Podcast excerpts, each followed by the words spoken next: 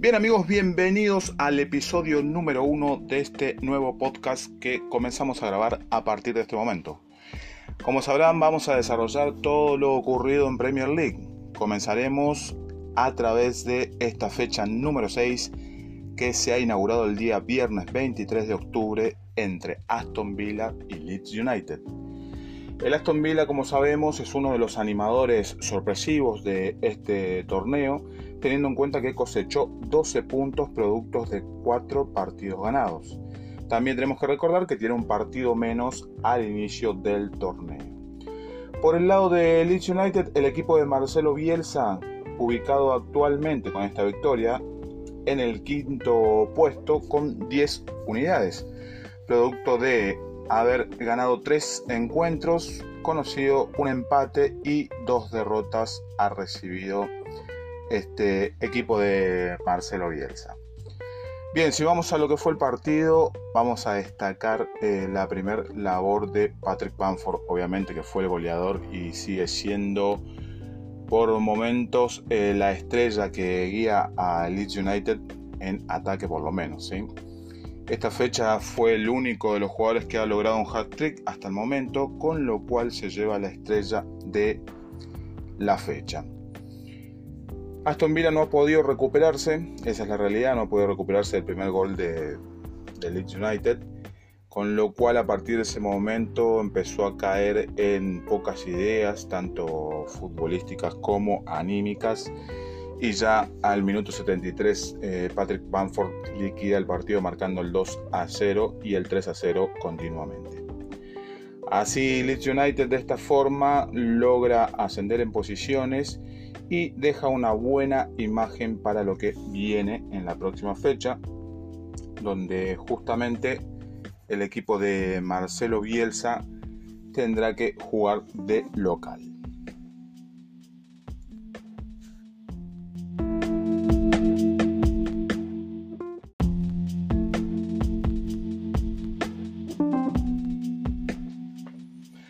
Segunda parte de este podcast y pasamos al día sábado 24 de octubre donde teníamos cuatro partidos para poder disfrutar en Premier League.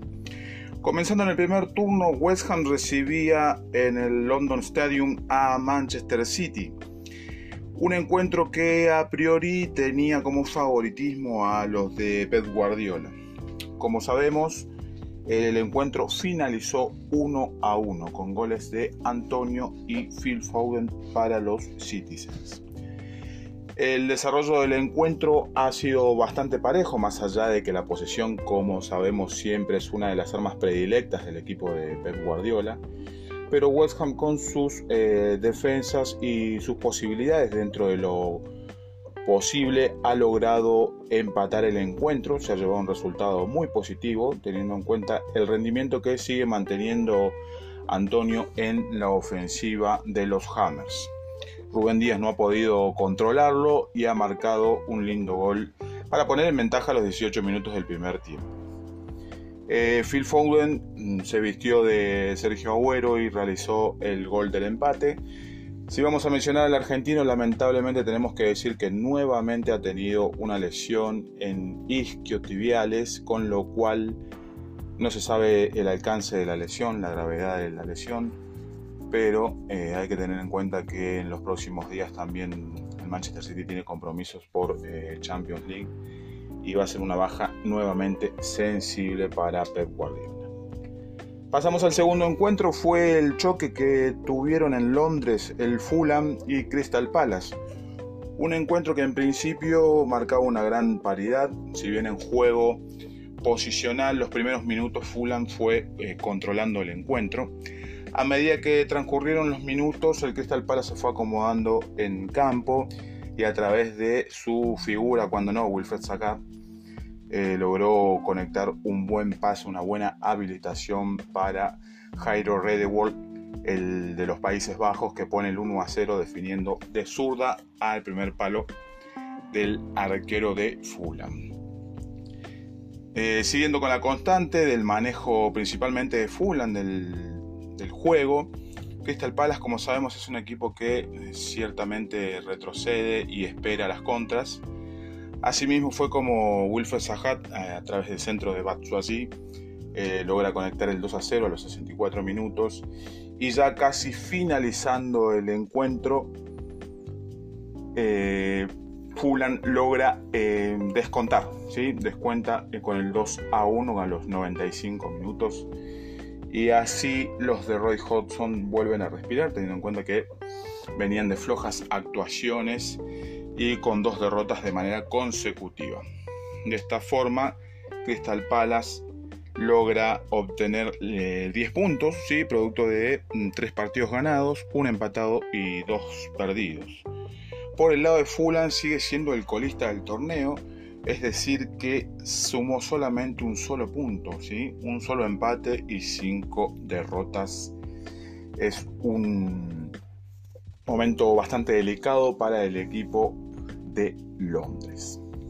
Bien, ahora sí pasamos al encuentro estelar del día sábado.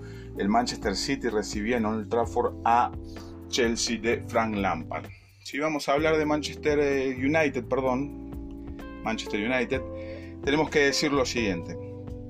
Eh, en el banco de suplentes, por primera vez veíamos a Edinson Cavani, con lo cual a todos los sudamericanos nos ponía orgulloso poder observarlo en las filas de los que ingresaron al campo de juego. Por el lado de los de Lampard, sigue preocupando la situación que vienen manteniendo por no poder obtener resultados teniendo en cuenta la cantidad de dinero invertido en el verano y a su vez la cantidad de figuras que todavía no logran desarrollar el juego que todos esperamos. Realmente se espera muchísimo de Chelsea, pero por el momento el tiempo eh, no alcanza. Lo que sí tampoco puede llegar a alcanzar es la paciencia eh, de los aficionados y de la dirigencia. Pero esto será cuestión de esperar. Si vamos al desarrollo del encuentro, un partido demasiado chato como para poder sacar alguna cosa muy puntual. Sí, en el primer tiempo Marcus Rashford ha tenido una jugada muy clara que el arquero francés Mendy ha podido detener con el pie. Y en el segundo tiempo también el francés fue el artífice, digamos, de que esto termine 0 a 0 porque ha tenido una gran intervención justamente también ante Marcus Rashford. Cuando ingresa Edison Cavani, ni bien ingresa, tiene una posibilidad muy clara, así que va a buscar el primer palo, realmente un movimiento bien de 9 de área, pero que se ha ido levemente desviado. Que vamos a dejar en claro con esto que eh, Solskjaer tiene que encontrar nuevamente un mediocampo estable, porque todos los partidos notamos que realiza cambios en mitad de campo y no termina de afianzar un equipo o un once titular. También tenemos en cuenta que Marcial había está, suspendido, con lo cual Rashford tiene que ocupar una posición donde no es habitual normalmente. Pero bueno, esperaremos cómo transcurren los partidos y de qué manera eh, Solskjaer soluciona este inconveniente. Seguimos esperando más de Timo Werner y de Havertz en el Chelsea, sí, esperamos mucho más. Si eh, bueno, ha podido sumar minutos, pero todavía no tiene la posibilidad de desarrollar el juego que se pretende de él. 0 a 0, el primer 0 a 0 de la fecha, terminando decepcionando realmente por el encuentro, porque uno siempre pretende ver goles o jugadas por lo menos un poco más atractivas de, que, de las pocas que se vio en el partido. 0 a 0 y así de esta forma la preocupación en United es que están en la decimoquinta posición con solamente 7 unidades. Chelsea novena posición con 9 puntos. Dos victorias y tres empates, un partido han caído. Por último, el vigente campeón Liverpool recibía a Sheffield United. En Anfield se jugaba este encuentro. La situación es bastante delicada en cuanto a defensa de Liverpool. Sabemos la lesión que ha sufrido Virgil van Dijk y tendría que reemplazar a este jugador realmente Klopp es siempre un rompecabezas reemplazar a una persona que es tan indispensable para el equipo. De esta forma Gómez pudo ingresar y cumplir con lo que tenía como previsto. Sabemos que también Allison está lesionado, con lo cual Adrián se hizo bajo los tres palos.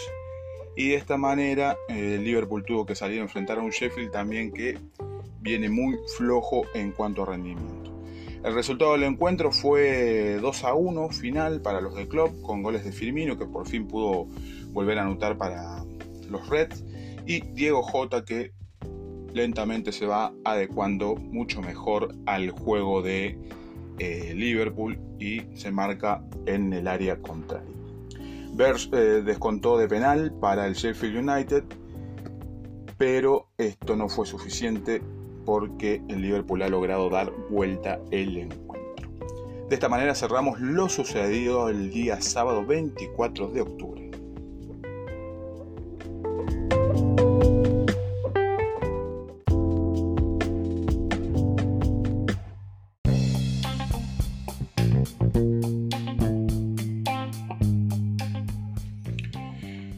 Ya el domingo 25 de octubre, 11 de la mañana, horario Argentina-Uruguay, comenzaba nuevamente la reanudación de la fecha entre Southampton y Everton.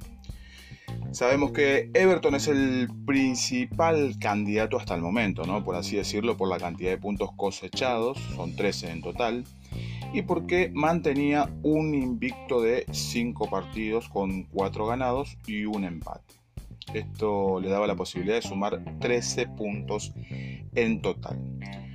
Por el lado del Soton, sí, Southampton tal vez ha tenido un comienzo un tanto errático, sí, tenemos en cuenta que perdió los dos primeros partidos por Premier League, pero posteriormente se fue recuperando y actualmente lleva cuatro partidos sin conocer la derrota, que son productos de Tres partidos ganados y uno empatado, ¿sí? con lo cual ocupan la sexta posición hasta el día de hoy. ¿sí? Recuerden que van a faltar disputar los partidos del día lunes, que no los vamos a cubrir eh, en esta ocasión, pero sí lo vamos a hacer más adelante. Bien, el encuentro se ha desarrollado de manera imprevista. Sabemos que eh, Carleto Ancelotti ha tenido ciertas dudas y ha tenido que esperar hasta último momento para confirmar la presencia de James Rodríguez, por ejemplo, y Jerry Mina en defensa. Bien, al saber que los dos colombianos podían disputar, bueno, ha podido solventar determinadas falencias que presentaba a priori Everton para este choque. Lo que no puede evitar obviamente es la ausencia de Richarlison, ¿sí? por una cuestión reglamentaria, si ha sido expulsado en el partido anterior por la fuerte entrada que le ha cometido a Thiago, como lo sabemos en el clásico. Y así llegaba al encuentro. Mm, días antes de este choque tenemos que confirmar que Coleman ha sufrido también una lesión, con lo cual el capitán y un pilar importante en el lateral derecho eh, ha sido baja también para este encuentro. Por el lado de Southampton, repite el mismo equipo de la misma manera. Y al comenzar el encuentro empezamos a ver cómo con cierta tendencia eh, los eh, Saints empezaron a buscar siempre el sector derecho ¿sí? de la defensa de Everton. Tal es así que Redmond y Bertrand han tenido la posibilidad de hacer un tan muy importante por ese sector, teniendo en cuenta que Godfrey no ha podido detenerlos. Esto no es culpa solamente del lateral, ¿sí? Docuré que juega un poco más adelante en el medio campo con esos tres mediocampistas, no lograba este, colaborar eh, ciertamente como tendría que hacerlo y a su vez quien está adelante por la misma mano viene a ser James Rodríguez, como sabemos, el colombiano es un excelente jugador en ataque y a la hora de crear juego, pero en fase ofensiva prácticamente no colaboró y de ahí nacieron prácticamente las mejores ocasiones que ha desarrollado Southampton a lo largo de todo el partido. Bien, Danny Ings, como sabemos, es la carta goleadora ¿sí? de los de Ralph Hasenholt, pero en esta ocasión se vistió de asistidor, ¿sí? con dos asistencias realmente Impecable el juego del inglés, ¿sí? en primer lugar para WarPros, que, pues, que puso el 1 a 0 ¿sí? por el sector derecho, jugando un lateral rápido y una pared que puede terminar en gol entre estos dos jugadores, ¿sí? nada más que eh, y Danny Ings. Y el segundo gol llega también de la misma forma. Ataque por el sector izquierdo, quien realiza el centro es justamente Danny Ings, ¿sí? de zurda pone un centro al segundo palo, Digné no puede cerrar bien y llega Che Adams para poner el 2 a 0 que sería final para Southampton. Tal vez la sorpresa de la fecha puede ser, se puede tomar como, como tal, pero lo cierto es que nadie pensaba cómo iba a terminar el encuentro. Pero más allá de eso, la baja en fútbol que se vio en Everton. Esto sí es la parte más preocupante de lo que ha dejado este domingo en cuanto a juego. Sabemos que Alan y Docuré llevaban una buena labor junto a James Rodríguez y André Gómez, pero en este caso André Gómez estuvo en el banco de suplente y eh, fue quien reemplazó a Richarlison que no ha tenido una buena actuación. ¿sí? Ha disputado solamente 45 minutos y ha sido reemplazado por Bernard. Bien, así Carlo Angelotti y Everton tienen una, un lindo desafío por delante porque van a tener que armar eh, nuevamente el equipo teniendo en cuenta que al finalizar prácticamente el encuentro Lucas Tiñé ha recibido una roja directa esto le va a caer una sanción importante que le va a permitir perderse prácticamente tres partidos de manera eh, directa y así genera otro problema más para armar el equipo para el italiano. Eh, Ralph Hasenholt tiene que estar realmente muy contento por el partido disputado, sí, por cómo disputó su equipo y a su vez por el resultado que obtuvo. Bien, vamos rápidamente a lo que pasó entre Wolverhampton y Newcastle, ¿sí? posterior a este mismo encuentro, en continuidad. Un encuentro en principio bien disputado por el Wolves, pero teniendo en cuenta que siempre fue superior en cuanto a posesión. ¿sí? Sabemos que Newcastle es un equipo más de, en cierta manera, esperar para poder contragolpear ¿sí? con la velocidad de San Maximín. En este caso jugó Miguel Almirón, con lo cual esperábamos que el ataque sea un poco más este, furtivo y muchísimo más veloz a la hora de salir de contra. Lo cierto es que los Wolves han podido dominar esta fase ofensiva de eh, Newcastle.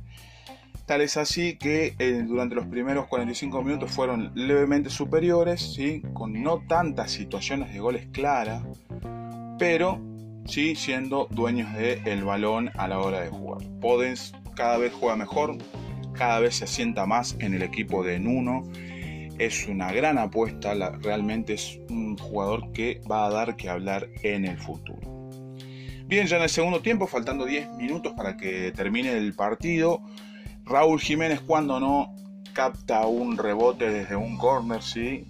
la para de derecha y automáticamente le pega al arco con un derechazo eh, en el cual Darlow llega bien, pero este, en principio pienso que con la potencia que lleva el balón es difícil poder eh, rechazarlo. ¿sí? Prácticamente le ha ganado en fuerza al brazo de Darlow.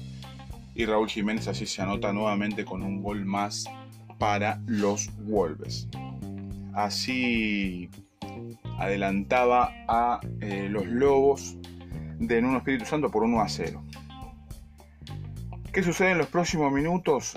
Eh, nueve minutos más tarde, para ser más específico, eh, Murphy va a disputar un tiro libre y por eh, fuera de la barrera, ¿sí? por fuera de la barrera y al palo izquierdo de Rui Patricio, capta el gol del empate de tiro libre. Virtud del delantero, obviamente, y no sabemos si en cierta parte es un defecto de la barrera por la posición que tiene o si es un error del arquero por no acomodar bien la barrera en base a la dirección que mantenía la pelota, teniendo en cuenta la comba que puede llegar a tomar al ser disputada por Murphy, que es derecho.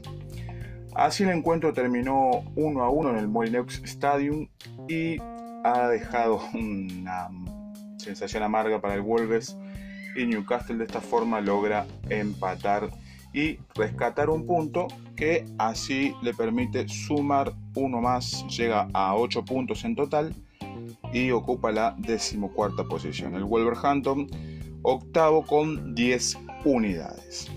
Por último pasamos a lo que fue el último encuentro del día domingo, 25 de octubre. Arsenal recibía a Leicester City.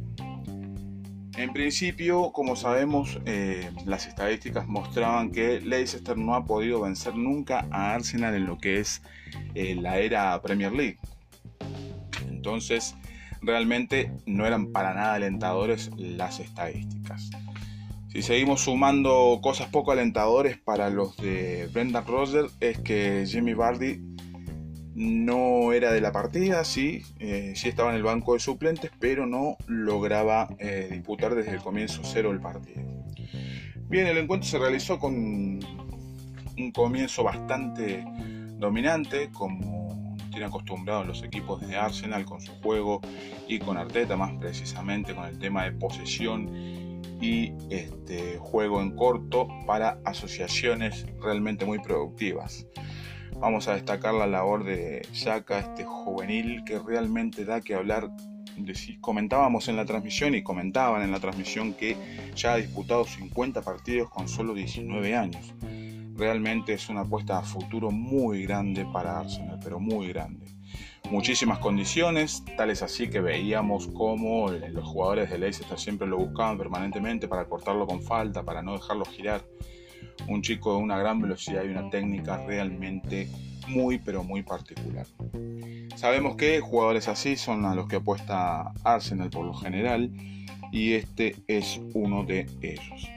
Bien, por el lado de Leicester vamos a decir una cosa. Hay un antes y un después desde el ingreso de eh, Jimmy Bardi en el encuentro.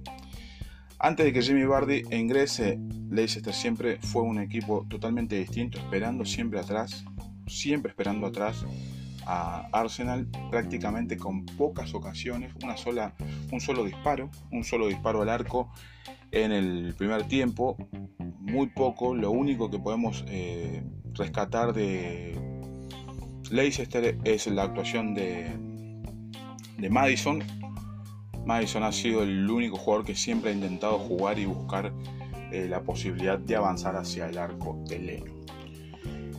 Bien, ingresa Jamie Bardi y él automáticamente Leicester toma otra postura, ¿sí? cambia la postura totalmente y ya el posicionamiento de Leicester cada vez es más adelante y presionando muchísimo más adelante a la defensa de Arsenal. ¿sí? En la defensa de Arsenal tenemos que decir que bueno, se ha retirado lesionado David Luis y ha sido una de las bajas importantes para Mikel Arteta.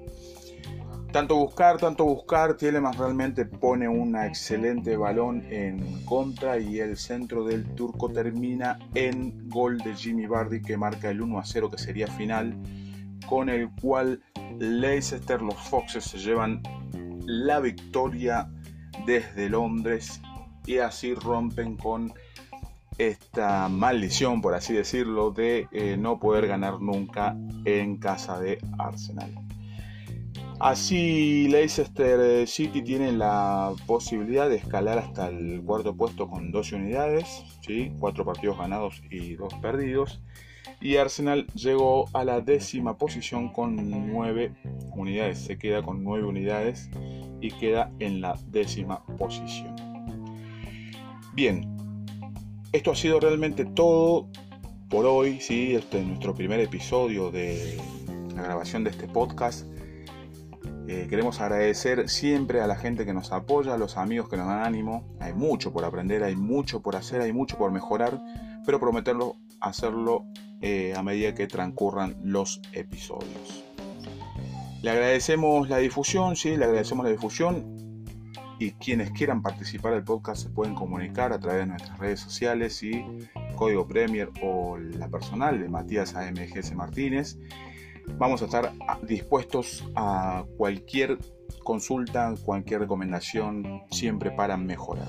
enviamos un abrazo, nos vemos el próximo fin de semana con más Premier League.